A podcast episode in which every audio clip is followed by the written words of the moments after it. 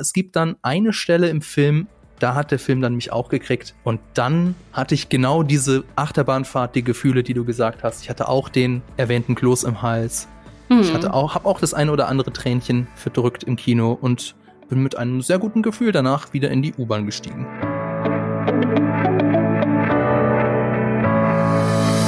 Hallo und herzlich willkommen zu Die Quadrataugen powered by Vodafone, dem besten Film- und Serienpodcast, bei dem die Besetzung regelmäßig wechselt. Auf keinen Film haben sich die Marvel-Fans seit Endgame so sehr gefreut wie auf Spider-Man No Way Home. Und heute war die Pressevorführung und wir waren drin und jetzt sind wir wieder draußen und reden mehr oder weniger direkt danach über diesen Film. Wir, das sind Laura Samide, Quadratauge, Co-Moderatorin und Filmliebhaberin. Hallo. Hallo Fabian. Genau, und ich bin ich, Fabian Douglas, Host des YouTube-Kanals GigaTV Mac und von diesem Podcast. Ja, ähm, die wechselnde, regelmäßig wechselnde Besetzung habe ich schon angesprochen. Ich freue mich sehr, dass du heute hier bist, dass du mit mir über diesen Film sprichst. Ich schätze dich ewig als, nicht mehr da. Ja, und ich schätze dich sehr als, als Co-Moderatorin. Dankeschön. Ich schätze dein Filmwissen und ich bin ich sehr gespannt. Dich auch sehr. Ah, Dankeschön. ich bin, ich bin sehr gespannt, was du über diesen Film zu sagen hast, weil ähm, ich hoffe ja, dass ich auch einigermaßen kritisch bin, was so Filmkritik und Filmanalyse angeht. Ich brauche allerdings immer ein bisschen Zeit. Und die hatten wir heute nicht. Also ich habe mir ein paar also ich kann es dir jetzt nicht zeigen, aber ich habe mir wirklich nur eine Handvoll Notizen im Zug machen können. Ansonsten nicht so viel. Insofern hoffe ich, dass du my lack of preparedness äh, ausgleichen kannst. Aber ich habe da vollstes Vertrauen in dich. Ja, ich versuch's, ne? no pressure. Okay, als äh, am Anfang haben wir ja immer die Eisbrecherfrage und da wollte ich mal von dir wissen, liebe Laura, wer ist denn dein Lieblings-Spider-Man? Mein Lieblings-Spider-Man ist Toby, der Tobey Maguire Spider-Man. Mit dem bin ich groß geworden. Ich liebe den. Ich liebe den einfach. Okay, das ist das, also du liebst ihn wirklich, das ist sehr schön, weil ähm, ich könnte diese Frage nämlich gar nicht beantworten. Hm. Also natürlich bin ich auch mit den Sam Raimi Spider-Man-Filmen groß geworden. Dementsprechend ist, wenn ich an Spider-Man denke, kommt wahrscheinlich als allererstes mir auch Tobey Maguire so in den Sinn. Aber Andrew Garfield hat seine Sache auch gut gemacht. Ich hasse ich. Andrew Garfield. Echt? So sehr. Ich fand die so doof. Das waren die OC California Spider-Man-Filme für mich. Oh, interessant. Ich habe in meiner YouTube äh, später angucken Pile of Shame immer noch ein Video drin, das heißt Worse Than You Remember uh, The Amazing Spider-Man 2. ich das war mir das Video. Das ist genau.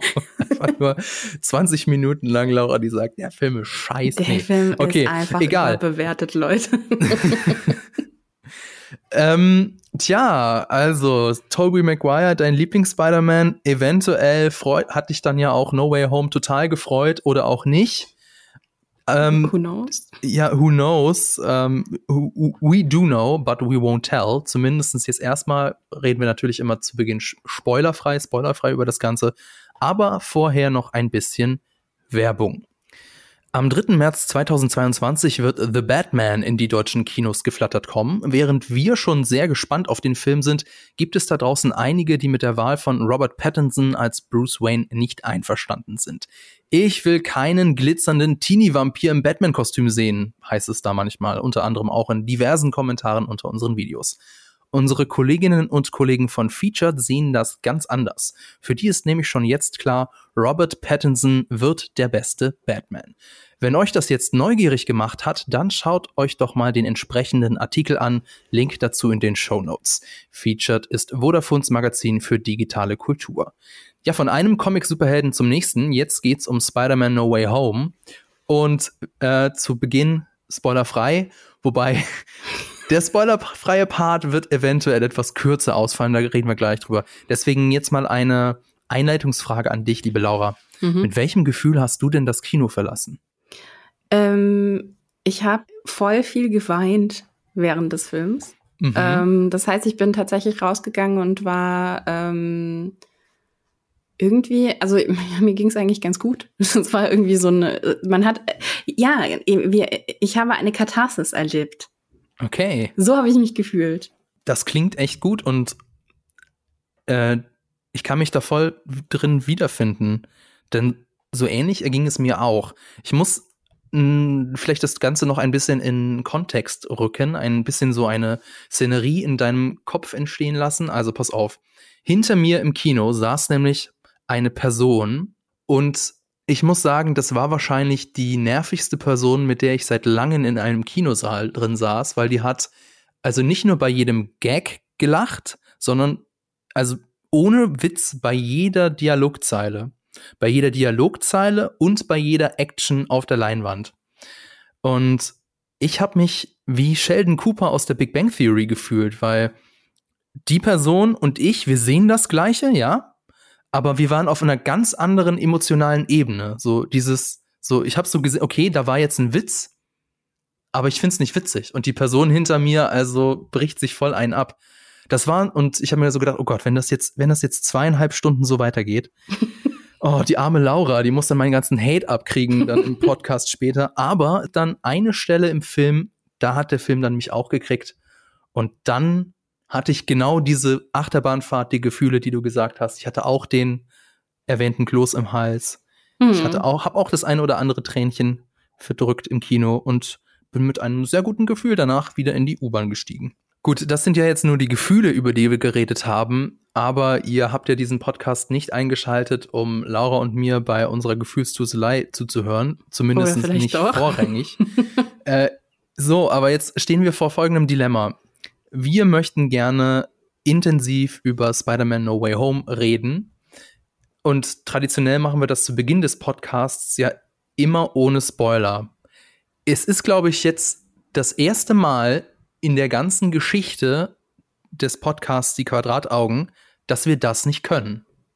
Also ich habe keine Ahnung, wie ich über diesen Film reden sollte mit dir, mhm. ohne in irgendeiner Form irgendwas zu spoilern. Ja deswegen haben Laura und ich uns entschieden vorm Podcast, wir kürzen den spoilerfreien Teil an dieser Stelle einfach ab. So, so kurz war der noch nie und gehen dann gleich in den Spoiler-Part über. Es tut uns sehr leid, falls ihr den Film noch nicht gesehen habt und das ist, glaube ich, gar nicht so einfach.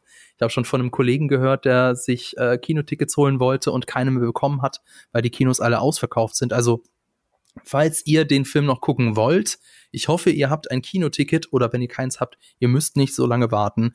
Aber wir müssen über diesen Film Spoiler, mit Spoilern reden. Also, naja, wenn ihr euch nicht. Das Schöne ist ja, dass man Podcasts noch später hören kann. Also ja, ne? Es ist ja, es ist ja non-linear, nicht so wie im Fernsehen, ja. Also, und nicht so wie in einer Rede auf dem Marktplatz. Das heißt, ihr könnt jetzt, äh, wenn ihr euch nicht spoilern lassen wollt, könnt ihr ganz einfach auf Pause drücken ins Kino gehen und direkt danach wieder auf Play drücken, bitte. Direkt danach. Ne? Oder, oder euch halt spoilern lassen, weil es gibt ja auch Leute, denen das nichts ausmacht.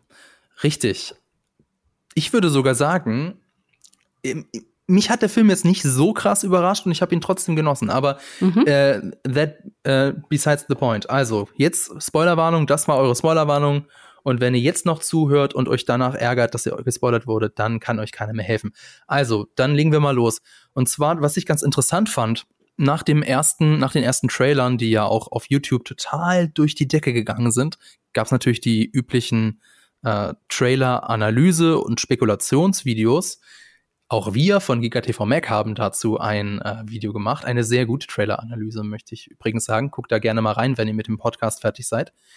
Und ähm, da gab es auch unter anderem die Theorie, Doctor Strange ist böse. Denn warum würde er sonst, also darauf eingehen, auf das, was äh, Peter Parker gesagt hat, kannst du das rückgängig machen, dass er meine Identität enthüllt hat. Mhm. Und ähm, ich weiß nicht, ob dir das aufgefallen ist, aber sie haben den Trailer, entweder ist es B-Roll oder sie haben es anders geschnitten, aber im Film kommt es ja ganz anders rüber. Es geht nicht darum, das rückgängig zu machen, sondern Dr. Strange ähm, spricht einfach einen äh, Gedächtnisveränderungsspruch einfach, in ja. Anführungszeichen. Ne? Ähm, fand ich ganz witzig, weil dann geht es jetzt nicht darum, dass äh, quasi Dr. Strange irgendwie böse ist, sondern es geht halt um darum, dass einfach alle das, das Gedächtnis verlieren.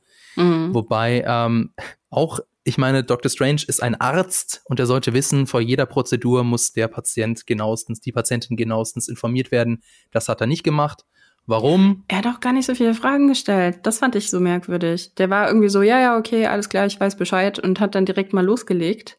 Und ja. er hat sich dann gewundert, dass dann noch mehr Informationen kommen in der auch, Prozedur. Auch ein großer, ein großes Gelächter, ein großer Lacher im, im, im Kino. Die Stelle, wo er sagt, du hast du hast, du hast nicht mal beim MIT angerufen. Ja. den erst, das erste, was dir einfällt, ist, hey, ich, ich kenne da so einen Zauberer. Nee, aber also eigentlich ist es ganz klar Dr. Stranges Schuld, dass das schiefgelaufen ist, aber um, ähm, ich habe seinen Namen vergessen, den von, vom Pitch-Meeting, um ihn zu zitieren, so the movie can happen. Anders geht's ja nicht. Hm. Also, naja, ein bisschen eine Unstimmigkeit, beziehungsweise eine kleine Logiklücke, aber ich, ich kann da gerne. zwischen Trailer und Film meinst du? N naja, also auch oder, im Film. oder du meinst das tatsächlich im Film. Ich weiß nicht, ich finde, das ist auch so ein bisschen eine Charakterzeichnung. Findest du nicht? Also, weil es ist Inwiefern? ja.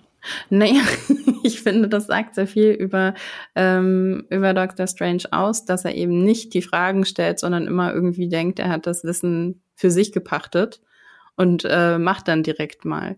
Und äh, das ist ja auch vielleicht einer der Gründe, warum er eben nicht mehr Sorcerer äh, Supreme ist, obwohl er wieder zurückgekommen ist nach dem Blip. Weil das ja schon irgendwie so eine Charakterschwäche ist, die sich da bei ihm so ein bisschen durchzieht. Und ich könnte mir vorstellen, dass das auch ähm, in seinem Film dann nochmal eine Rolle spielen könnte. Mhm. Zudem wir einen Mini-Trailer am Ende des Films gesehen haben. Ja. ja. Das, ja, so kann man das auch sehen. Finde ich übrigens auch gar nicht so schlimm, dass auch mal Figuren unlogische Entscheidungen treffen dürfen. Ja, also, absolut. Ne? Also nicht alles, was wir tun, ist immer logisch. Insofern, das gilt ja auch für unsere Superheldinnen und Superhelden. Ähm, jetzt habe ich allerdings, sehe ich gerade in meinem Text, ich habe einen Punkt übersprungen, mit dem sollte ich vielleicht anfangen. ich habe mich gerade gewundert, ja. weil wir schon so mittendrin sind.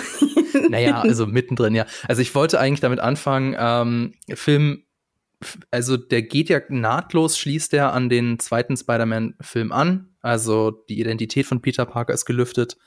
Und was folgt, ist ein ziemlich nerviges Martyrium. Ähm, Peter Parker und seine Freunde werden die ganze Zeit von allen Seiten irgendwie belästigt. Und es gibt ein, eine sehr schöne Parodie, also der Daily Bugle, Bugle, der Daily Bugle mit John Jonah Jameson Jr., was für ein Name, hat seinen Auftritt äh, im MCU. Kommt ja eigentlich aus den Spider-Man, äh, Sam Raimi Spider-Man-Filmen. Und das ist ja ganz klar eine äh, Parodie auf Alex Jones und Infowars. Also selbst mit den, ähm, mit den Scam-Supplements, die er dann in die Kamera hält. Ich, ich musste lachen, also ich fand's witzig. Aber dann habe ich so ein bisschen drüber nachgedacht und habe ich so gedacht, okay, ist witzig, aber die Pointe fehlt. Wie mhm. fandest du das denn? Ähm, ich bin ehrlich gesagt, also das ist mir gar nicht so, so aufgefallen, weil ich war sowieso am Anfang, gerade am Anfang vom Film sehr überwältigt davon, wie viele, also sind ja noch nicht mal Easter Eggs nur, weil sie springen dich ja teilweise dann auch an, aber ich glaube, da sind auch noch weitere Easter Eggs überall verteilt, wie viele davon einfach in diesem Film unterwegs waren. Also davon war ich irgendwie erstmal ähm, beeindruckt, ähm, was man da alles so noch nebenbei entdecken konnte. Ähm, deshalb, also dazu habe ich jetzt gar nicht. Zum Beispiel? Naja gut, die, die, ähm, die großen Sachen, die ich mir aufgeschrieben habe, die anderen Sachen habe ich nämlich schon wieder vergessen, weil ich nämlich ein Gedächtnis wie ein Sieb habe, äh, war natürlich irgendwie, dass dann Gastauftritte kamen. Ne? Also so, dass jetzt irgendwie Daredevil irgendwie auftritt. Da, Stimmt, ja. Das war natürlich irgendwie der genialste Crossover zu den ganzen Marvel-Serien ähm, mhm. die Netflix-Serien, was ich mega cool finde, dass die jetzt halt eben dadurch halt einfach mal so reingeholt worden sind und ähm, Teil des Ganzen geworden sind. Ähm, und ähm, ja, und das zieht sich ja dann irgendwie noch mal so durch, ne, dass da halt irgendwie Hinz und Kunst wieder auftaucht. Also das, das war, damit war ich einfach schon die ganze Zeit irgendwie beschäftigt, okay. das irgendwie zu verarbeiten. Ja, also ich habe ja habe ich, ich glaube, ich habe vielleicht die erste Folge von der äh, Daredevil Netflix-Serie gesehen. Ansonsten bin ich da nicht so tief drin.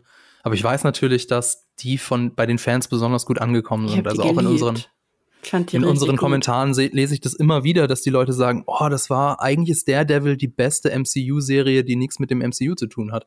Und jetzt Und hat sie was mit dem MCU zu tun. Punisher, Jessica, ich fand Jessica Jones auch gut. Und Punisher mhm. auf jeden Fall auch. Ja, die ganzen nicht Disney Plus MCU Serien, beziehungsweise ja. nicht MCU, die, die ja, Marvel-Serien meine ich. Ja, da habt ihr letztens schon drüber geredet, ne? Ähm, Jules und du. Ich ja. muss ihm dabei pflichten, ne? Ich finde auch wirklich die Netflix-Serien bei weitem besser als die Disney Plus-Serien. ja, und jetzt, wer weiß, was da jetzt in Zukunft kommt. Also, was heißt, wer weiß? Wir wissen es ja schon. In ähm, Echo wird eine eigene Serie bekommen. Und auch da in der Hawkeye-Serie gab es ja schon wieder die, den nächsten Crossover mit dem, mit dem Bösewicht. Kingpin, glaube ich, ist es der ist doch auch irgendwie in, in den Netflix-Serien ist ja mhm. auch vorgekommen. Ja. Und so schließt sich das Ganze zu einem großen Kreis. Mir war es ehrlich gesagt egal. Ich fand es nur schön, dass sich endlich mal ein Superheld einen Anwalt nimmt. Das ist ja in ganz so vielen ähm, ja, Blockbustern oder halt so, so Unterhaltungsfilmen so, in irgendeinem Helden oder einer Heldin wird was vorgeworfen und die verstrickt sich dann so in ihre eigenen Widersprüche, anstatt dass sie das Naheliegendste macht und sich einen Anwalt holt oder eine Anwältin. Sollte man generell machen. Insofern halt war das schön. mal ganz cool. Ja, ich fand die Szene halt deshalb auch so schön, weil es ja, ähm, weil Spider-Man ja nicht weiß, dass der Devil der Devil ist. Mm. Und dann, wenn dieser Stein reinfliegt, es, war einfach, es war einfach für mich, also gerade weil ich die Serie so oft, ähm, also ich glaube, ich habe die sogar zweimal komplett durchgeschaut. Ähm, ich weiß nicht, ich mochte es einfach. Ich fand das war wirklich, das war eins meiner Highlights. Aber es war halt wirklich nur ein Cameo, also ist es danach. Ein Cameo? Ja, der ist dann nur eine nicht Szene mehr auf. Da. Ja. Nun ja.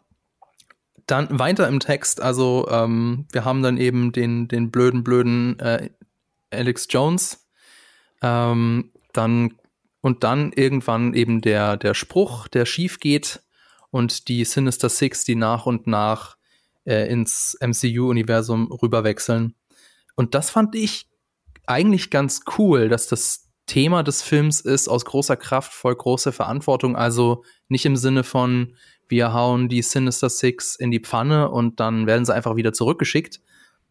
Das haben wir ja eigentlich alles schon gesehen, sondern mhm. es geht im Prinzip darum, dass äh, Peter Parker sie alle retten will, was ja auch so was ist, was so sehr Spider-Man-mäßig ist. Spider-Man ist jemand, der, mh, mm, äh, wenn ich es richtig weiß, keine Menschen tötet, keine Bösewichte tötet äh, und das äh, ja. Blutvergießen immer verhindern will.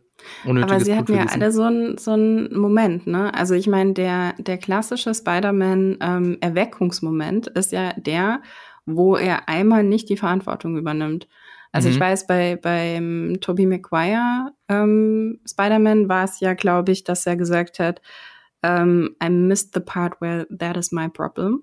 Und ja. dann so zur Seite tritt, ne? Und der genau. Typ in, in den Aufzug dann eben. Ich glaube, er, er sagt es danach. Er, er macht erst den Schritt. Ja, genau. Und dann kommen die und sagen, hey, du hättest ihn ja aufhalten ja. können. Du bist doch, du bist doch ein Kämpfer. Ähm, und, er, und er sagt dann, er wiederholt dann halt einfach den Satz. Ja. Und, ähm, und Andrew Garfield äh, sagt das auch und der sagt, aber das habe ich nämlich eben gerade nochmal nachgeschaut, not my policy. Also er zitiert da eben auch den, den Typen aus, der, aus dem Laden. Hm. Not my policy und geht halt weiter. Und in beiden Fällen hat es ja dann immer zur Folge, dass Uncle Ben stirbt. Ja. Und ähm, das ist ja immer der Moment, wo dann diese, diese Weisheit, die Uncle Ben in beiden Fällen denen auch mitgegeben haben, haben ähm, erst durchgeführt wird, ne? Aus, ähm, aus großer Kraft folgt große Verantwortung. Ähm, dementsprechend müssen sie müssen sie ihre Kraft eben für was einsetzen und erst dann haben sie eben diesen Erweckungsmoment. Und ich finde das halt so spannend, weil jetzt unser neuer Spider-Man ähm, hatte das hatte das ja in dem Sinne nicht, ne? Und ähm, ich finde dadurch die, die äh, Charakterentwicklung auch so interessant, dadurch, dass, dass das jetzt eben quasi erst kommt in diesem Film. Ähm, und er ja dadurch auch gezwungen wird, jetzt erwachsen zu werden.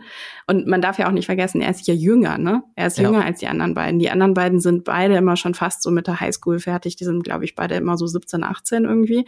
Und er ist ja im ersten, im ersten Moment ähm, als äh, ähm, äh, Iron Man in, in entdeckt, glaube ich, 14. Das darf man ja auch nicht vergessen, ne? dass er da wirklich Krass. als wirklicher Teenager auch irgendwie durchgeht. Ich glaube, im ersten Spider-Man ist er 15. Krass, okay. Weiß ich nicht, glaub, glaub ich dir. Also es, er sieht auch aus wie 15, insofern. Ja, genau. Die anderen zwei sahen ja auch nicht aus wie 17. ja. Aber ist es wirklich so, dass, da haben wir uns im Kino äh, mit den Kollegen auch drüber unterhalten, ist es wirklich so, dass Tom Hollands Peter Parker in seinen Filmen bisher keine wirklichen Konsequenzen für sein Tun tragen musste? Haben uns, waren wir uns nicht ganz einig. Wie, wie siehst du das denn? Naja, auf eine gewisse Art und Weise ist er erst so langsam kommt er überhaupt in Kontakt irgendwie mit, mit ähm, Trauer und ähm, mit äh, Tragödie, weil er davon, davon ja auch richtig äh, abgeschirmt wird. Also ich meine, Tony ja. Stark ist ja da wirklich irgendwie auch, ähm, der ist ja da auch wirklich hinterher, ne, und sagt dann halt irgendwie so, nee, ich möchte auch nicht, dass du irgendwie offiziell vorgestellt wirst als Avenger, bis dann eben am Ende vom ersten, vom ersten Spider-Man. Ähm, ich verwechsel die Namen immer. Homecoming war der erste, ne? Homecoming war der erste und, und Far, Far, From, Home, Home war der zweite. zweite. Genau, Homecoming, genau. Am Ende vom Home, von Homecoming haben wir ja die Situation, dass er dann ihn eigentlich vorstellen will als Avenger und ähm, und äh, Spider-Man, also Peter, es als als ähm, als Test wahrnimmt und sagt, nee, nee, nee, nee, schon okay. ich, ich gehe wieder zurück und bin die äh, friendly ähm, Neighborhood Spider, ähm, die da irgendwie hilft. Und ähm, das ist ja und das zieht sich ja natürlich dann irgendwie auch nochmal auch durch die Avenger-Filme durch. Und das erste Mal, dass er wirklich mit Verlust konfrontiert wird. Und ich meine, wir dürfen ja auch nicht vergessen, dass er ja auch irgendwie weggeplippt wurde. Ne? Das heißt, er hat ja auch diese, diesen Verlust gar nicht irgendwie mitbekommen. Ähm, den ersten Verlust, den erlebt er dann ja tatsächlich erst durch den Tod von, von Iron Man. Aber es ist nicht sein Tun, also das meinte ich mit Konsequenzen. Hm. Ähm, es ist nicht so wie bei Uncle Ben, dass er da zur Seite tritt und ja. seiner, äh, ja, seiner Verantwortung nicht gerecht wird, mhm. sondern ist, ist, ich meine, im Prinzip hat das ja Iron Man auch selber gemacht. Er hat ja, er hat die Verantwortung selber auf ja. seine Schultern genommen und daraufhin ist er gestorben. Klammer auf, was auch nicht ganz logisch ist, aber ich meine, das wäre ein, eine Diskussion für den Avengers Endgame Podcast, nicht für diesen Podcast. Ähm, also klar, er hat das ist das erste Mal, wo er so wirklich mit dem Thema Verlust in Berührung kommt. Aber was ich sagen will, es ist halt nicht sein, die Konsequenzen seines Tuns. Und das ist erst jetzt im dritten Film. Und das ist schon ganz schön spät eigentlich, ne? Ja, ja und nein. Okay. Also mal, wenn man das als größeren, größeren Charakterentwicklung sich anschaut, finde ich, macht das schon Sinn. Also wenn man also dann ist das jetzt tatsächlich der Moment, wo er Verantwortung übernehmen muss.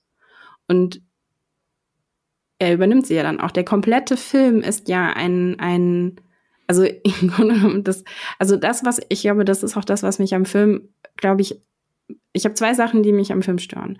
Mhm. Ähm, und das eine davon ist, dass er die Entscheidung, die er am Ende trifft, Hätte er sie am Anfang getroffen, wäre viel Leid erspart geblieben. Ne? Ähm, das heißt, Welche diese komplett, also dass halt eben, ähm, dass May stirbt. Das hätte er verhindern können, indem er halt einfach ähm, die Entscheidung an, am, am Anfang, als, ähm, als Dr. Strange ihn fragt und sagt, hey, ähm, alle vergessen halt einfach irgendwie, äh, dass, dass Peter Parker Spider-Man ist und wer du bist alle vergessen dich. Ähm, hätte er die, die Größe am Anfang gehabt, das zu übernehmen, und hätte er das da schon gekonnt, dann wäre das alles nicht so passiert.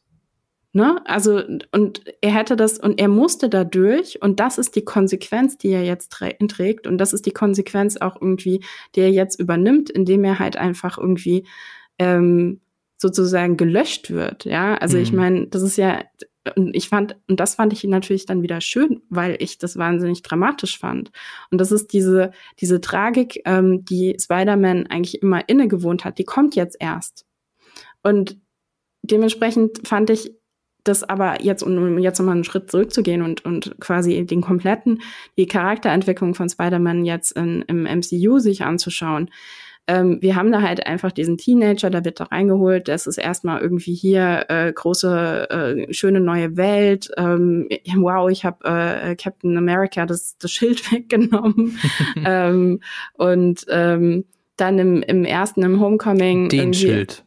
Ja, den stimmt, Schild. den. Sorry. ähm, und dann in Homecoming. Fabian the Grammar Nazi hier. Okay. Dann in Homecoming halt irgendwie so dieses, ähm, okay, ich möchte halt gerne mehr machen und ich möchte jetzt auch irgendwie, ich habe jetzt irgendwie, ich habe das jetzt irgendwie mitgekriegt, dass ich irgendwie als Superheld irgendwie Leben retten kann oder zumindest halt irgendwie Sachen übernehmen kann und ich möchte das jetzt auch.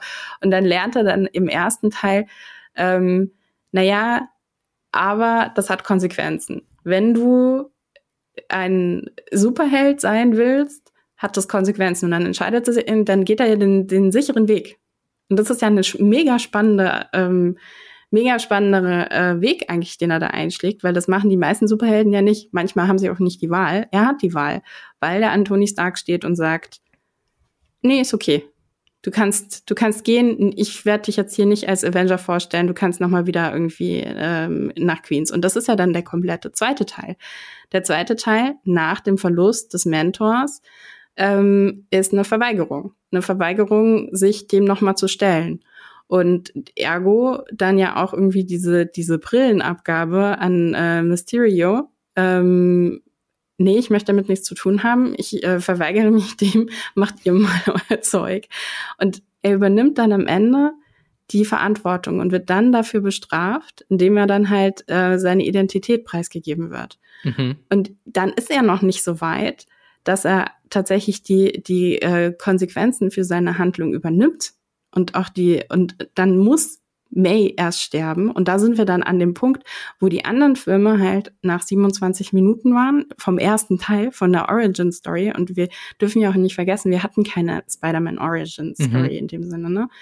Ähm, und da ist er jetzt am Ende vom dritten das heißt, ich sehe, es ist im Grunde genommen, es ist eine große Telenovela.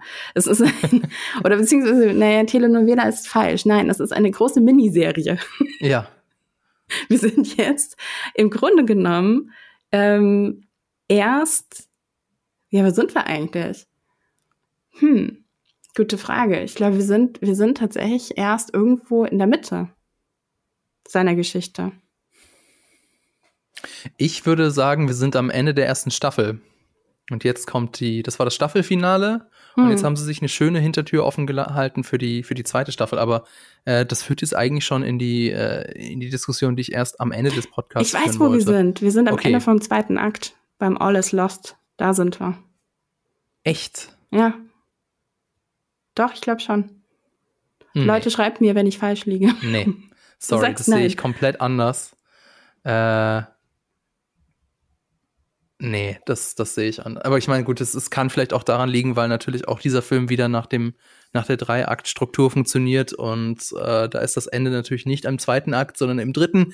Und vielleicht verwechsel ich das deswegen nur. Ich wollte mit dir, ähm, bevor wir dann über das Ende und wie es jetzt weitergeht reden, noch mal kurz einen, einen Schritt zurück und ähm, also Verantwortung, Peter Parker verweigert sich der Verantwortung und dadurch werden die Sinister Six, beziehungsweise eigentlich muss man sagen die Sinister Five, auf das MCU losgelassen. Interessanterweise keine Bösewichte aus seiner äh, Vergangenheit, sondern es sind alles Bösewichte aus den Sony-Filmen, also Electro, Doc Ock, der Lizard, Sandman und wer ist der letzte? Der, der Green Goblin.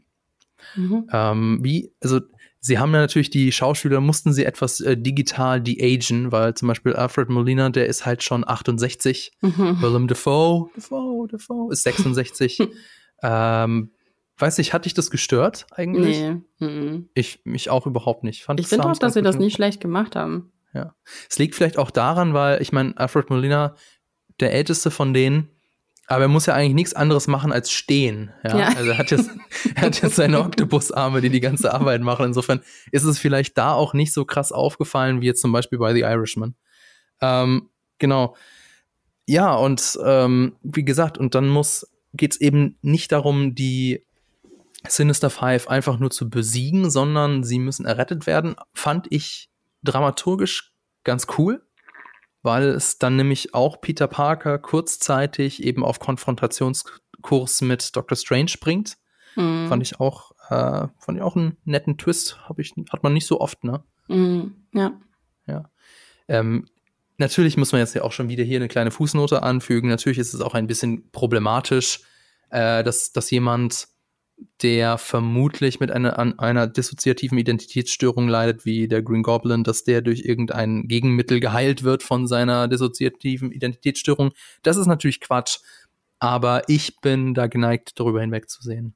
Ähm, ja, wobei, ich meine, also ich, ich habe nämlich tatsächlich, das war auch, das war tatsächlich das Erste, was ich gedacht habe in meiner ganzen Naivität. Ich dachte, die machen jetzt alle Therapie.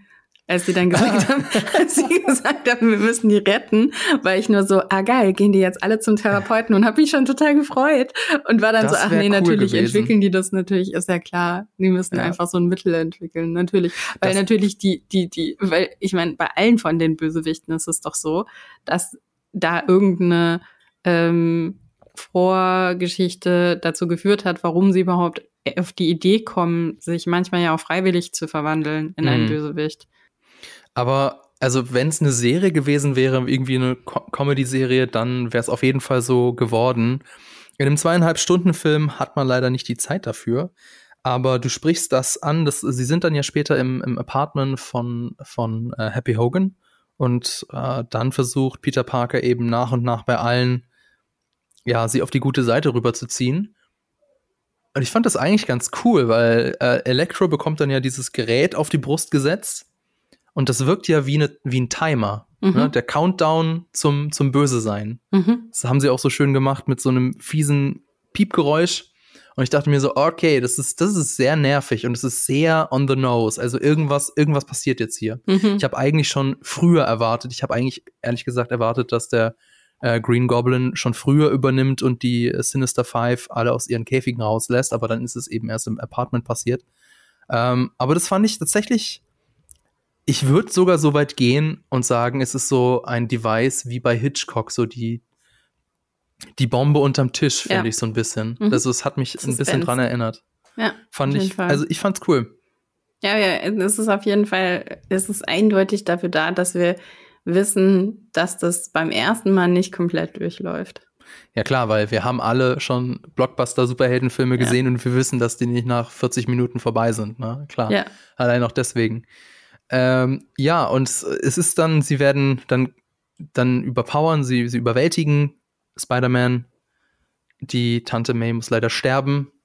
Und dann bekommt Peter das Parker. Das sagst du so in so einem Nebensatz. Ich fand das so hat, schlimm. Okay, dazu muss man, kleiner Disclaimer.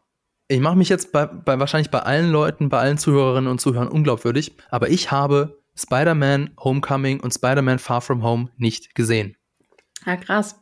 Ich kenne die Geschichte, mhm. habe mich natürlich eingelesen. Ich weiß, wer die Figuren sind. Ja, mhm. also ich sitze da nicht im Kino und sag, wer, wer ist denn Zendaya? Was macht die denn? Ich weiß ja, wer die ist. so, so, so ist ja nicht. Aber ähm, das, das, das Wissen allein ist ja nicht, äh, hat, führt ja nicht zu einer emotionalen Resonanz auf das, was du siehst. Also mhm. in, dem, in dem Film, es ist jetzt der erste Spider-Man-Film mit Tom Holland, den ich im Kino sehe. Und er hatte keine richtige Szene mit, Ante, äh, mit Tante May. Ja. Und deswegen hat es mich nicht gecatcht. Ja. Weil ich weiß, ja. es ist seine Tante, sie haben bestimmt mhm. voll das gute Verhältnis, aber ich habe es bisher noch nicht gesehen. Und dann stirbt sie fand ich auch, weiß nicht, wie fandest du das so im Vergleich mit den anderen Toden von Onkel Ben? Fand ich nicht so, also weiß nicht, äh. ich habe ich habe ich einige im Kino haben haben sehr geschluchzt bei der Szene. An der Szene hatte hatte ich noch keine Tränen im Auge. Da war okay. es noch so okay, verstehe ich, was hier passiert. Es ist der Onkel, Uncle Ben Moment, nur eben äh, auf Tante May gemünzt, aber ähm, trifft mich nicht. Weiß ich, wie wie fandest du das denn? Also ich muss sagen, ähm, dass du gar nicht mal unbedingt die anderen zwei Filme gucken musst, ähm, weil Tante May tatsächlich nicht so viele coole Auftritte in diesen zwei Filmen auch hat. Also es würde, glaube ich, nicht so elementar viel verändern. Und der, der Grund, warum ich an der Stelle geweint habe, hat nichts mit May zu tun, sondern es hat alles was mit ihm zu tun. Und ich muss sagen, ich finde, also ich weiß jetzt nicht, ob ich so weit gehen würde, dass ich sagen würde, okay, Tom Holland ist ein fantastischer Schauspieler. ich glaube, er ist ein absoluter Typecast für diese Rolle, weil, und ich bin sehr, sehr nah bei ihm. Und auch wenn ich am Anfang gesagt habe, dass Tobey Maguire für immer mein, mein Lieblings-Spider-Man sein wird, weil es halt so ein, ja, also so wie ihr manchmal sagt, dass der Batman, mit dem ihr groß geworden seid, euer Batman ist. Das kann ich bei mir nicht sagen, weil Michael Keaton ist nicht mein Batman, sondern Christian Bale. Aber ähm, ich finde Tom Holland extrem gut als Spider-Man. Und ich finde, ähm, also es macht mir Spaß, ihm zuzuschauen. Und ich, und ich bin sehr, ich bin emotional sehr nah bei ihm. Und dieser Tod ähm, und was es für ihn bedeutet und das auch noch direkt nach dem Tod von Tony Stark, ähm, ich meine, das, da liegen ja jetzt auch nicht so viele, da liegen nicht so viele Monate dazwischen. Also gefühlt für mich ist sowieso, mir ist heute was klar geworden. Kurzer Exkurs. Mir ist heute klar geworden, dass ich denke, dass nach Endgame direkt Corona angefangen hat. Und ich, ich weiß nicht, nicht ob das miteinander zu, zu, tun hat, Marvel. Aber für mich in meiner Welt hat direkt nach Endgame Corona angefangen. Und mir ist nämlich jetzt erst klar geworden, dass ja Far From Home dazwischen lag und noch nicht unter Corona-Bedingungen ähm, gedreht worden ist, weil das ja wann rauskam? 2019 im Sommer, der erste Film nach Endgame. Ähm, ja, das, äh, guck, siehst du, ich habe heute wieder was richtig Tolles gelernt über die Geschichte der Zeit. äh, wir empfinden sie als linear, Laura. Das musst du noch wissen. Mhm. Das Verstreichen der Zeit. Mhm, ja. ja. ich messe alles an Marvel-Filmen. oh. Nein, tue ich nicht. Oh Gott, ist das furchtbar. Ah. So weit ist es schon mit unserer Kultur gekommen. Aber ja, ja verstehe ich. Wir schreiben das Jahr das 1 nach, nach Endgame. Endgame. Ah, okay. Ähm, boah, jetzt muss ich mal. Ich, ich muss jetzt musst du dich sortieren, ne? Okay, Tante May. Du fandest es. Ah, genau. Ich glaube auch, warum mich die Szene nicht so gecatcht hat. Also Tom Holland hat das überzeugend gespielt, aber die Drehbuchautoren, ich äh, versuche parallel zu googeln, wer das war, ähm, die legen ihm folgenden Satz in den Mund. Ähm, ich kann's, ich muss es paraphrasieren. Er sagt sowas wie, äh, ach komm, Tante May, jetzt, jetzt wach mal wieder auf, jetzt, jetzt tu mal nicht so. Oder irgendwie so, okay, zwei Dudes, Chris McKenna und Eric Sommers haben das geschrieben. Mhm. Also, er tut so, als würde er nicht verstehen, dass sie gerade gestorben ist. Entweder weil er das unterdrückt, weil er das nicht wahrhaben will, aber er wirkt in der Situation unfreiwillig naiv, wie ein Vierjähriger. Nee, er ist 15. Und der ist doch nicht 15. Der ist doch in, in, in uh, No Way Home nicht 15. Ich, mein, ich habe keine Ahnung, wie alt er ist, aber okay, der ist doch. Der, nee, geht, der geht aufs MIT. Homecoming. Okay, stimmt. Okay, wann, wie alt ist man, wenn man, wenn man sich auf Colleges bewirbt? Da ist man aber auch erst 17 oder so, 16, 17. Aber auch mit 17 weißt du, wenn jemand sagt, äh, wenn jemand irgendwie viel Blut verloren hat und dann mit offenen Augen das Bewusstsein verliert, dann weißt du, derjenige schauspielert nicht. Ja, ich habe das noch so ein bisschen unter Wunschdenken Mhm. Also, weil sie ist ja schon, also sie hält es ja sehr lange auch zurück, ne? Also sie, ja. ich glaube, sie weiß ja selbst auch gar nicht, wie schwer sie verletzt ist, sondern Adrenalin und alles, sie ist halt irgendwie, eigentlich glaubt sie, sie ist mit einem blauen Auge davongekommen und dann bricht sie ja erst zusammen. Mhm. Und ich glaube, das löst es bei ihm aus. Also deshalb konnte ich das schon auch nachvollziehen, wie er sich da verhält, weil ähm, wenn jemand nach so einem, nach so einem, ähm, ja, weiß ich nicht, äh, nach so einem Unfall, hm. nenne ich es jetzt mal, aufsteht und dann noch ganz normal agiert und irgendwie sich bewegt und redet. Und dann kommt aber erst nach zwei Minuten auf einmal dieser Moment, wo diese Person zusammenbricht, dann denkst du so, aber eben gerade war doch alles noch okay, warum? Bist du sicher, dass du, hallo? Ich glaube, das, ist ein also, Problem der Dialogzeile, die war, mhm. die war seltsam. Also die, das hätten sie irgendwie anders formulieren müssen, dann hätte es mich vielleicht auch mehr gecatcht. Mein Punkt kam kurz darauf, wo mich der Film hatte. Mhm. Und zwar, ähm, es ist, es ist ja dann was passiert, was wir alle uns eigentlich gedacht haben, dass es passiert, nämlich der allererste Peter Parker, der allererste Spider-Man Tobey Maguire himself hat einen Auftritt. Nee, gar nicht wahr. Erst ist es Andrew Garfield mhm. und dann ist es Tobey Maguire. Auch sehr geil. So kommt dann durch das Portal und so, ach, some random dude oder so. und wir mussten so lachen, weil ja klar, natürlich, für den ist es ein random Dude, nur wir wissen, dass das Toby Maguire ist, aber fand ich sehr cool. Aber es war, also es war wirklich, ich wusste, ich, also ich wusste es nicht, aber wir alle in Anführungszeichen wussten es, dass die beiden auftauchen. Ja. Und dann die Szene mit dem, mit dem Hinterhof, mit der, mit der Gasse. Und dann kommt die Figur und ich so, Moment, das ist nicht Tom Hollands Spider-Man-Kostüm, das sieht anders aus. Und dann, tada, ja, es ist Andrew Garfield. Also, ich bin nicht so jemand, der sagt so, äh, so, oh, oh, Applaus, Applaus. Thor hat ein, hat, hat ein, hat eine Axt statt einem Hammer, ja, sondern, aber auch die Szene fand ich cool. Und das ist nämlich der Grund, weil ich habe Toby, ich habe die Tobey Maguire Filme gesehen, ich habe die Andrew Garfield Filme gesehen, zumindest den zweiten Teil. Mhm. Und die beiden Figuren waren die, die mich emotional abgeholt haben. Mhm. Und da, ab da hatte mich der Film. Mhm.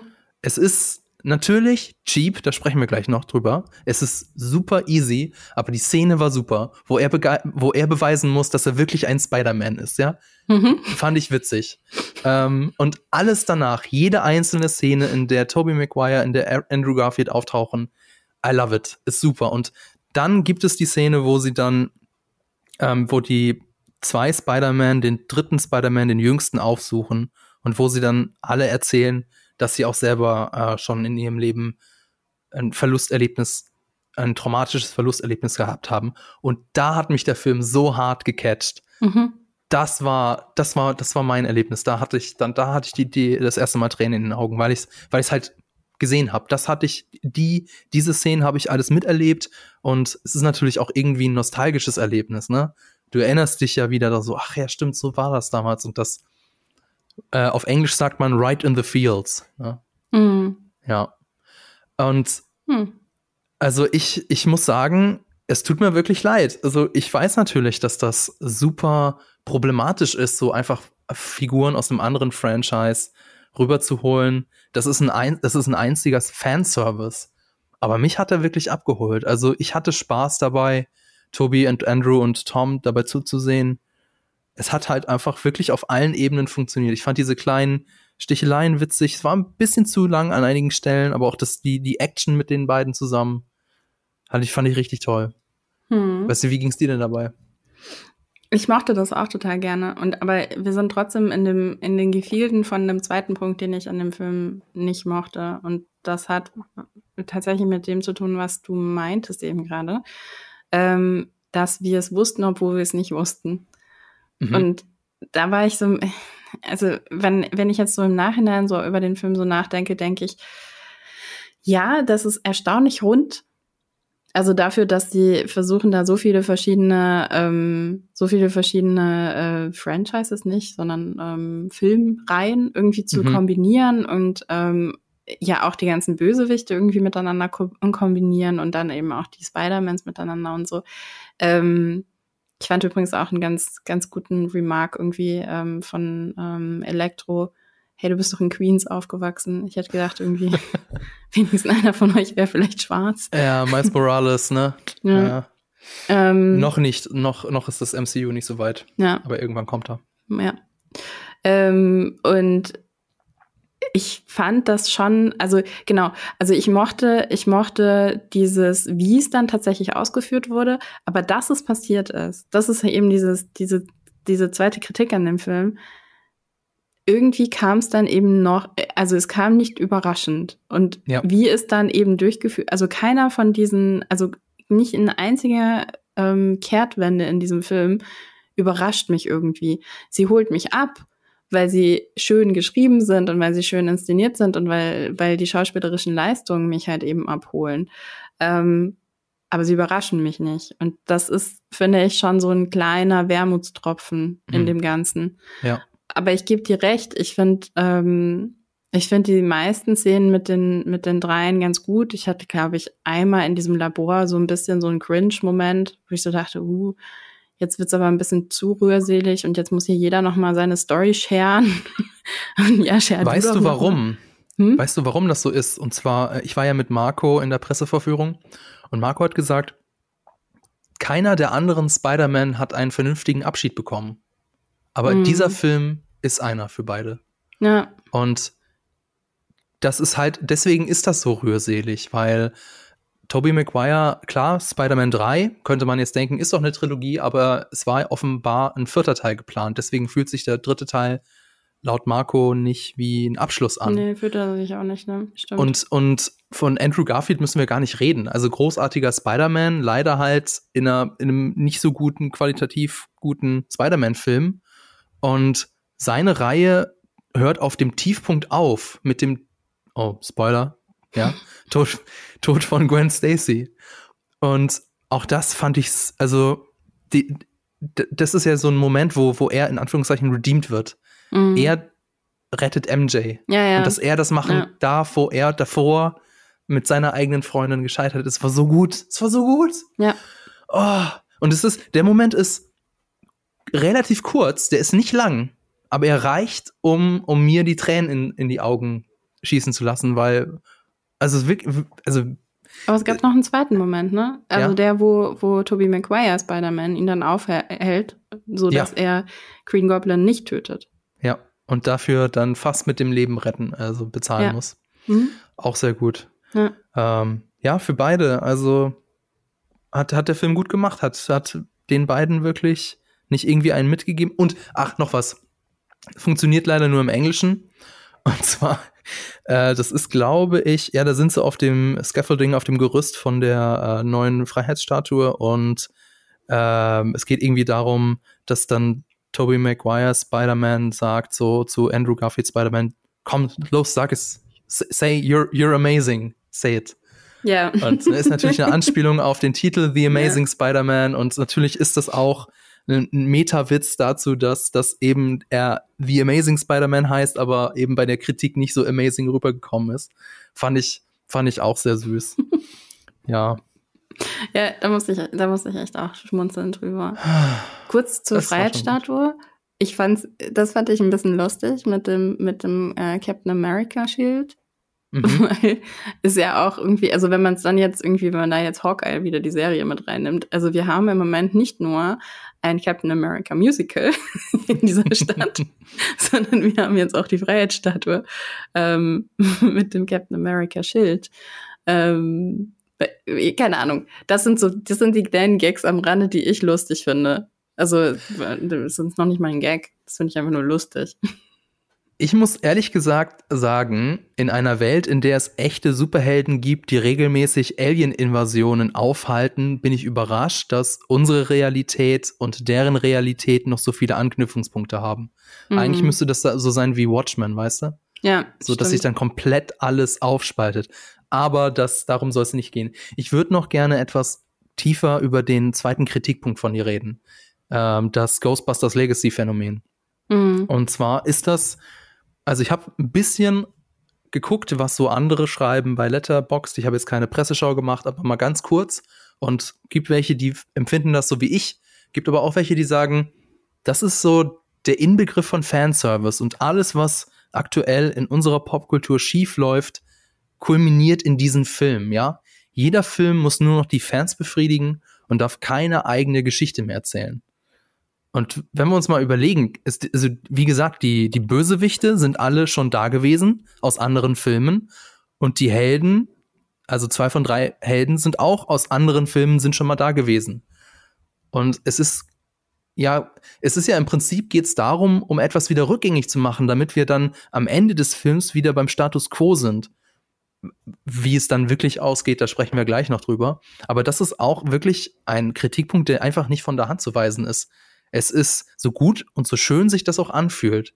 Es ist einfach eiskalt kalkulierter Fanservice, der, der, frage ich mich ja auch nicht ewig so weitergehen kann. Du kannst doch nicht ewig Filme machen und, oder? Oder bin ich dazu naiv? Also du kannst ja. doch nicht ewig Filme machen, die immer und immer wieder die gleichen alten Geschichten von vor 30 Jahren aufwärmen. Ja. Ja, ich bin da schon bei dir. Ähm, und ich glaube, in dem Moment, dadurch, dass der Film aber trotzdem eben so gut funktioniert, ähm, lernt man daraus nichts, weil das mal wieder eine Bestätigung, weil ich werde, ich werde davon aus, also ich gehe davon aus, dass der Film erfolgreich wird, weil dafür ist er eben dann doch eben zu schön und zu nostalgisch. Ähm, und ähm, das wird auf der auf dem äh, Bankkonto nicht so aussehen, als wäre das eine falsche Entscheidung gewesen. Ja. Das ist, was ich meine. Und, und darum geht's letztlich ja nur. Ne? Ja, genau. Und ähm, ich, ja, ich frage mich halt, ich frage mich halt ehrlich gesagt, ähm, welche Türen das theoretisch dann trotzdem aber auch nochmal öffnen kann. Und da sind wir wieder bei Logik-Sachen. Ähm, also, weil ich meine, diese ganze Geschichte, die da passiert, also ich meine, Gott sei Dank hat ja Loki hier die TVA irgendwie äh, hops genommen, weil das wäre ja ein einziges Desaster für die TVA gewesen, was da passiert.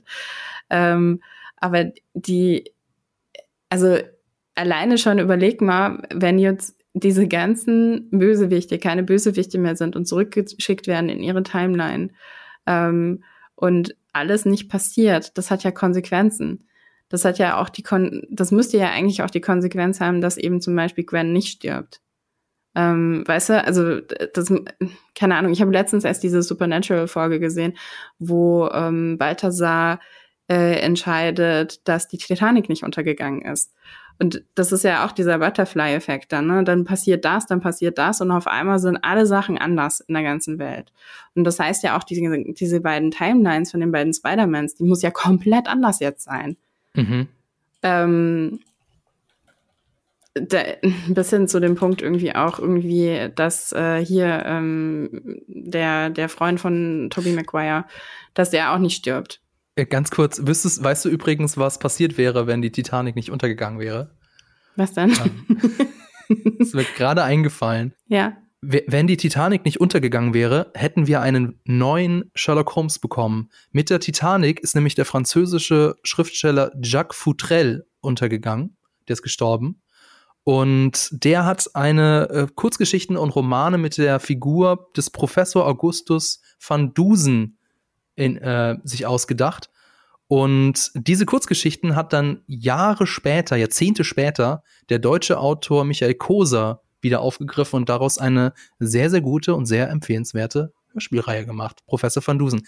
Egal, das war jetzt mein äh, Two Cents davon. Also da hätte, allein da, mit dieser Kleinigkeit hätte sich das äh, Universum, hätte sich unser, unser, unser Universum anders entwickelt. Und Celine Dion wäre gar nicht so bekannt geworden. Genau, also nicht noch das. weiter irgendwie so Und bekannt. James Cameron hätte niemals Avatar gedreht. Ja, also alles wäre anders. alles wäre anders.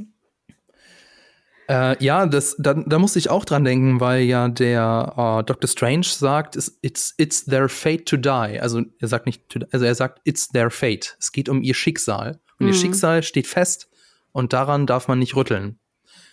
Ja, zeigt der Film, darf man wohl. Also es ist, es ist, es ist sehr faszinierend, wie das MCU mit, mit dem Schicksal umgeht, weil mhm. äh, durch Loki haben wir erst gedacht, nee, geht nicht.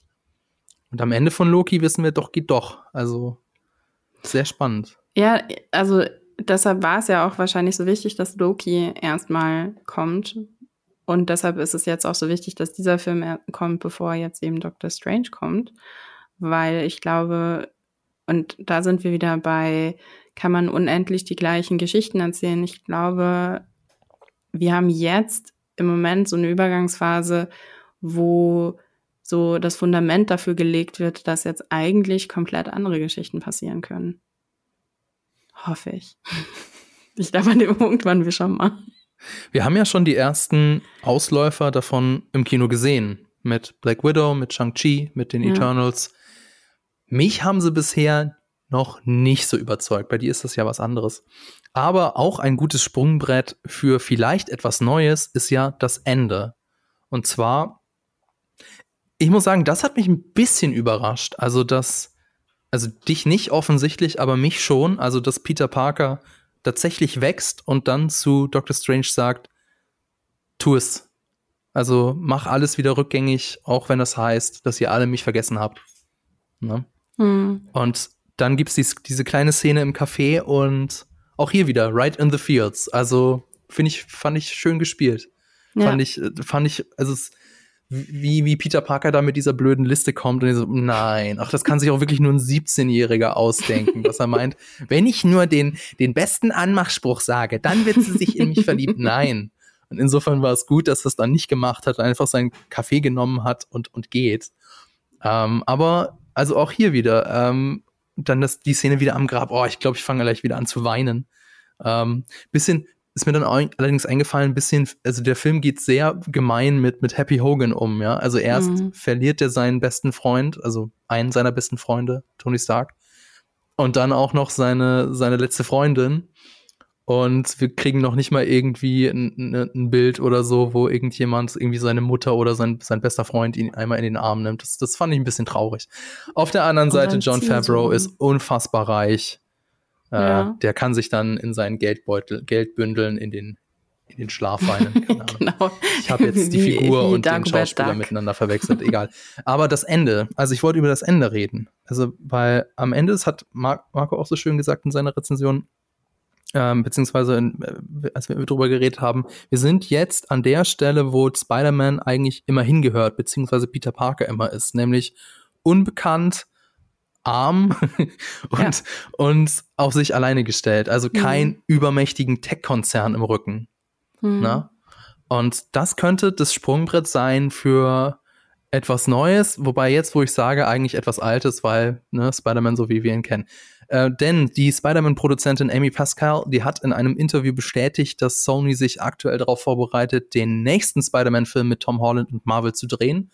Also Sony und Marvel werden weiterhin zusammenarbeiten und Amy Pascal hätte auch Bock auf eine Trilogie, auf eine neue Trilogie mit Marvel. Ist noch nicht bestätigt, aber wenn wir uns, also muss man kein großer Hellseher sein, keine große Hellseherin, dass No Way Home ein mega Erfolg werden wird und wenn es ums Geld geht, kommen auch so zwei Filmgiganten wieder zusammen, bin ich mir ganz sicher. Nein, und dann kann man daraufhin wieder eine neue Trilogie stricken. Würdest du dir die angucken? Auf jeden Fall. Und ich finde, genau, also das, was Marco sagt, ne, das ist genau das irgendwie mit, mit welchem, mit dem Gefühl, mit dem man da rausgeht, irgendwie. Also dieses Zimmer ist ja auch im Grunde genommen, erinnerst du dich an Tobey Maguires Zimmer? Ähm, als er mhm. dann alleine wohnt. Das ist ja auch irgendwie ein Zitat. Ich habe schon fast erwartet, dass es genau die gleiche Wohnung ist. Und dann ist ja. es aber nicht die gleiche Wohnung. Aber es, es wird trotzdem nochmal gesagt, hey, und hier, ähm, ähm, Miete musste immer irgendwie jede Woche bezahlen und so weiter. Und das ist, und das wird ein Problem First sein. Of the month, glaube ich. Genau, Oder? und das, es wird ein Problem, also du weißt einfach schon, dass ein Problem sein wird, dass er diese Miete bezahlt, weil wie will er das machen? Ja. Was ich auch schön fand, war, ähm, dass sie da in dem Film auch nochmal aufgenommen haben, dass er, ähm, und das haben sie aber schon einen Tick früher gemacht, aber das geht auch Richtung Ende, weißt du, dass er ein Selfie von sich selbst macht. Also weil das ist ja auch immer so dieses Ding gewesen, irgendwie, dass äh, Peter Parker Geld damit verdient hat, indem er von sich selbst Fotos gemacht hat und die dann verkauft hat. Wenn du dich erinnerst. Das in dem Film, in No Way Home. Wenn ich mich richtig erinnere. Nein, das, das, war in einem anderen Film. War das ich weiß, was du meinst. Die Szene, wo er so über den Times Square oder was das war, schwingt und dann mit dem Handy so Selfies ja, macht. Ja, genau, stimmt. Ja, Verwechsel ich das? Das war nicht in No Way Home drin. Dann sorry. war das in, dann war das in Far From Home drin. Ja. Aber dann ist dann, es trotzdem auch so ein Ding, also da, das wird, glaube ich, auch wieder eine Rolle spielen, ne? Dass er, und jetzt muss man aber auch irgendwie überlegen, wie sich das, und genau darüber habe ich nämlich nachgedacht, wie transferiert sich das in die heutige Zeit, wo jeder ein, ein Handy ja, hat? Da, da, genau darüber musste ich auch nachdenken, so, so, was ist so ein Foto von Spider-Man noch wert? Mhm. Wenn heutzutage, ja. hast du ja in der Schule gesehen, wenn heutzutage jeder sein Handy rausholt. Ja. Naja, es ist schon was wert, wenn er es schafft. Ähm, und da sind wir wieder bei, bei dem Tobey Maguire Peter Parker. Ähm, weißt du noch, wo er dann so seine Kamera mit, ähm, mit äh, Spinnweben irgendwo an die Wand ja. gemacht hat und so. Also die exklusivsten mhm. ähm, Verhaftungen, die er durchgeführt hat, so ungefähr. Dann ist es natürlich noch wieder was wert, ja, wenn, wenn du solche Bilder oder Videos von dir selbst dann irgendwie verkaufen kannst. Aber auch das geht nicht so einfach. Also Nein, absolut. Ich, ich beneide ihn nicht, mm -mm. so ganz von null anzufangen. Oh je. ja, aber auch so, also wirklich, der hat ja nichts, ne? Also ich meine, hm. der hat keine, der ist, geht nicht ans MIT. Der, also beziehungsweise er schaut, glaube ich, ne? Am Ende habe ich das richtig verstanden, dass, dass ähm, er, dass er da irgendwie noch mal sich jetzt irgendwie noch mal auch vorbereitet, irgendwie so im Sinne von, okay, was mache ich jetzt? Irgendwie? Ja, er, er, er hat so äh, Studybücher. Genau. Ja, das habe ich nicht verstanden, weil ich mich aber auch mit dem ähm, Bildungswesen der USA nicht so auskenne. Ja, genau, ich habe es auch nicht, ja. ja. Ich, ich google mal parallel, was das ist.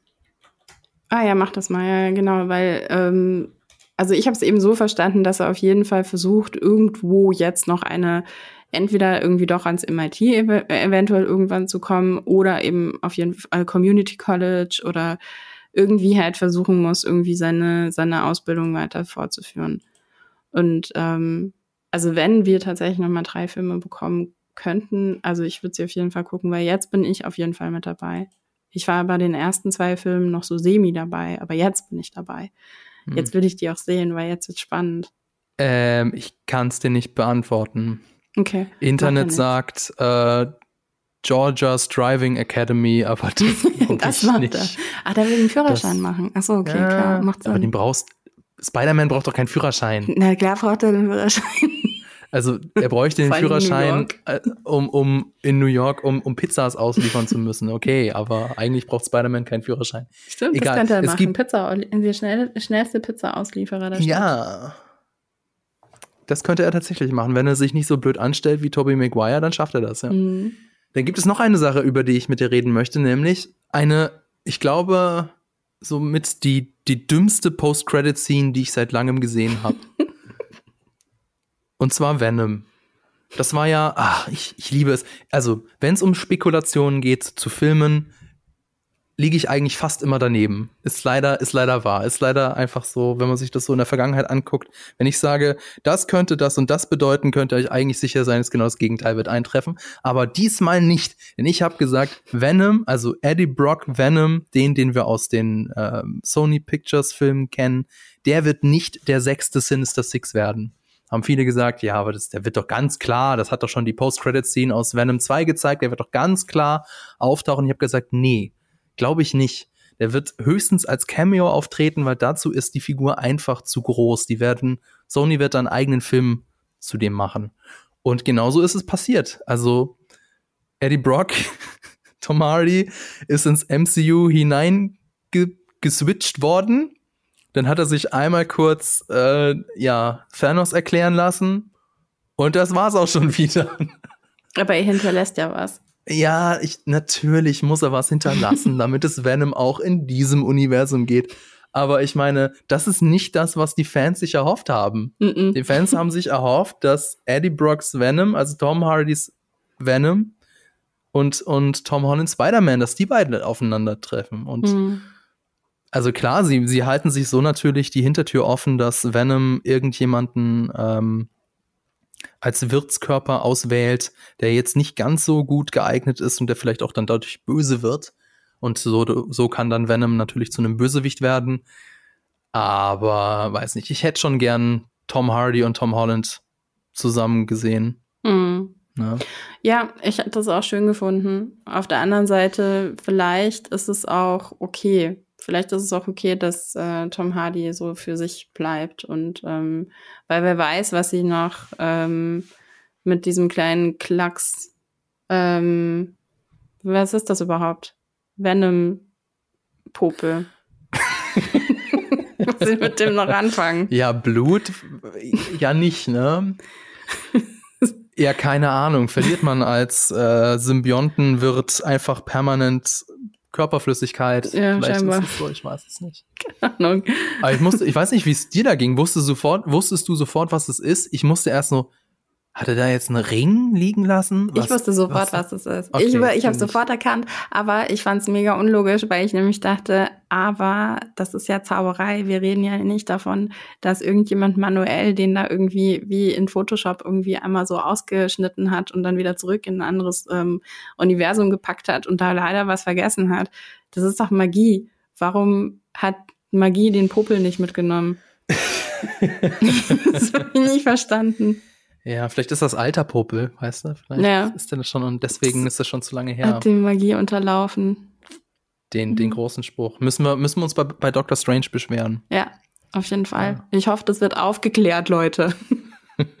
Noch ein Fehler. Dr. Strange oh hat viele Fehler gemacht in diesem Film. Viele Fehler. Eieiei. Mhm. Und dann, dann, dann kriegt das in Multiverse of Madness noch mit seinem bösen Ich zu tun. Ja, da kommt er nämlich dann endlich. Yay. Aber ich ja. bin so, ich freue mich, ich freue mich, ähm, ich freue mich so hart auf den Film. Ich freue mich so hart auf den Film, aber vor allen Dingen wegen äh, Wanda.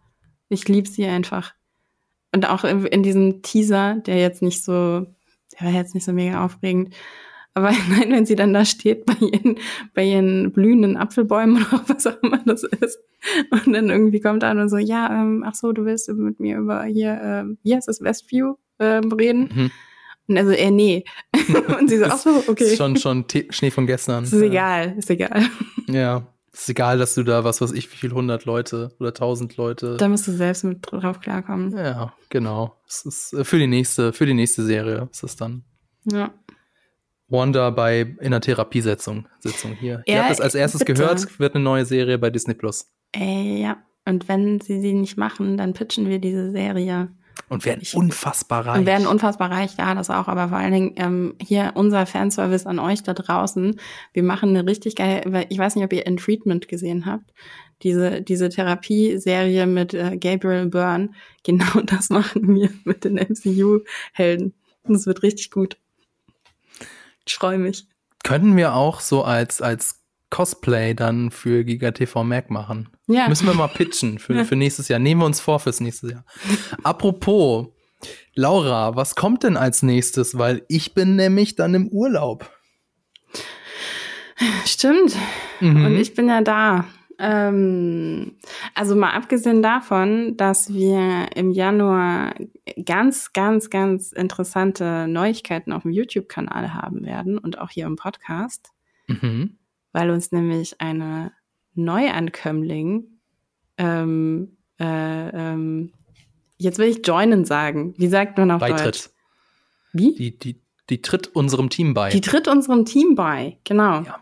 Da dürfen wir uns nämlich schon sehr drauf freuen. Ähm, wir werden sie euch dann ausführlich vorstellen, wenn sie dann da ist. Ähm, was passiert sonst so? Ich habe ich hab heute Morgen vorgeschlagen, dass wenn ihr alle im Urlaub seid, dass ich was über ähm, fantastische Tierwesen schreibe. genau, da ist nämlich ein Trailer gedroppt und äh, Laura ist ja großer Tierwesen-Fan. Harry Potter. Und warum generell. nicht? Ja, wenn du da einen äh, interessanten Winkel, das ist Angle auf, auf Englisch. Äh, Winkel. Wenn du da irgendwie eine interessante Sichtweise oder so hast, warum nicht? Aber ich wollte eigentlich von dir wissen, habe ich mich geirrt? Machen wir, gibt es nicht noch, ein, noch einen Podcast? Dieses Jahr oder nächstes Jahr? Nee, ich dachte, ich, äh, du machst noch einen, du vertrittst mich noch einmal. Nee, wir haben diesen Monat doch schon zwei gemacht. Ah, okay. Wir machen jetzt erstmal Winterpause. Wir also machen jetzt erstmal Winterpause, das wollte ich sagen. Genau. Ähm, genau, nee, wir hatten ja ähm, der Hawkeye-Podcast war ja direkt Anfang Dezember. Und jetzt machen wir Pause bis Mitte Januar. Und mhm. dann sind wir wieder da. Genau. Genau. Könnt ihr euch bist du eigentlich auch wieder mit dabei. Wir sind schlecht in der Planung, merke ich gerade. Und das schneiden wir nicht raus, das nee. lassen wir alles drin. Nee, weil genau. ihr müsst auch mal sehen, wie das hier hinter den Kulissen zugeht. Genau. Insofern, wenn ihr uns da irgendwie helfen wollt, unentgeltlich, gerne. Ansonsten würde ich sagen, war's das für dieses Mal. Ich hoffe, es hat euch genauso gefallen wie mir. Lasst uns doch einen Kommentar da, schreibt uns eine Rezension bei Apple Podcast oder folgt uns bei Spotify. Damit würdet ihr uns sehr helfen. Wenn ihr Lob oder Kritik habt, dann schreibt uns doch eine Mail an sprich mit uns at jellyfish.com. Ja, Vielen Dank fürs Zuhören. Vielen Dank auch an dich, Laura. Danke an das Team im Hintergrund und natürlich an Vodafone. Habt trotz allem eine schöne Vorweihnachtszeit. Bleibt gesund. Lasst euch nicht von den Festtagsvorbereitungen stressen. Und dann bis zum nächsten Mal. Und guten Rutsch. Und guten Rutsch. Tschüss.